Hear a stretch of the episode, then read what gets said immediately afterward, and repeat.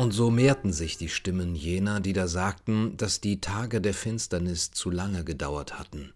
Zu lange hatte man darauf gewartet, dass das Versprechen des Glücks Wirklichkeit und die Verkündung des Lichts Wahrheit würde. Und sie sagten, Kommt, lasst uns unsere Wohnungen rund um den Dornbusch bauen, der seit Ewigkeit brennt. Die Tage der Finsternis und der Kälte werden dahin sein, für immer, denn immer wird der Dornbusch brennen und nie wird er verbrennen. Also sprachen die mutigsten unter ihnen, jene, in welchen die Zukunft lebte wie das Ungeborene im Leibe der Trächtigen, jene, die da nicht die Orakel fragten, was wird sein, sondern allein den eigenen Mut, die eigene Großmut, was werden wir tun? Und ob sie schon Hindernisse fanden und Feindschaft aller Orten, so folgten ihnen doch viele auf dem steilen, steinigen Wege zum brennenden Dornbusch.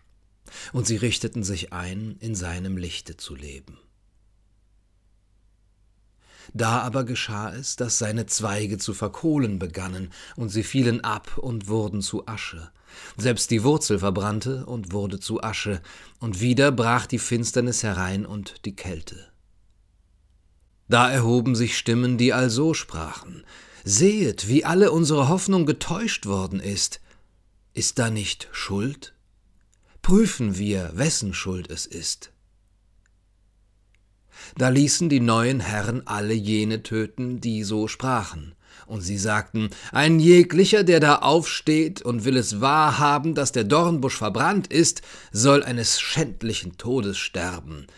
Denn nur dem Feinde leuchtet sein Licht nicht, nur er friert in seiner Wärme. So sprachen die neuen Herren auf dem Aschenhügel. Um sie war eine große Helle, sie kam vom Lichte der Fackeln in den Händen der neuen Sklaven. Und wieder standen welche auf. In ihnen lebte die Zukunft wie das Ungeborene in der Trächtigen. Die sagten, der Dornbusch ist verbrannt, weil es bei uns aufs neue Herren gibt und Sklaven, ob wir ihnen schon andere Namen geben. Weil es Lüge bei uns gibt und Niedertracht und Erniedrigung und Gier nach Macht. Kommt, lasst uns anderswo neu beginnen. Doch die neuen Herren befahlen den Sklaven überall und zu jeder Stunde das Lob vom brennenden Dornbusch zu singen.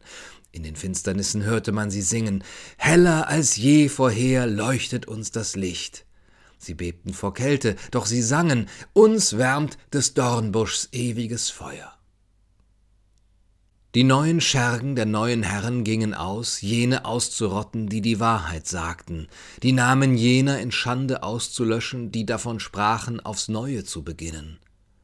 Doch so viele sie ihrer auch töteten, sie konnten die Hoffnung nicht vernichten, die alt ist wie die Trauer und jung wie die Morgendämmerung. Es gibt einen anderen Dornbusch, man muss ihn suchen, verkünden die geheimen Stimmen jener, denen die Schergen der alten und der neuen Herren auf den Fersen sind, und finden wir ihn nicht, so werden wir ihn pflanzen. Gesegnet seien, die so sprechen, dass doch die steinigen Wege ihren Füßen nicht zu hart werden und ihr Mut nicht geringer als unser Jammer.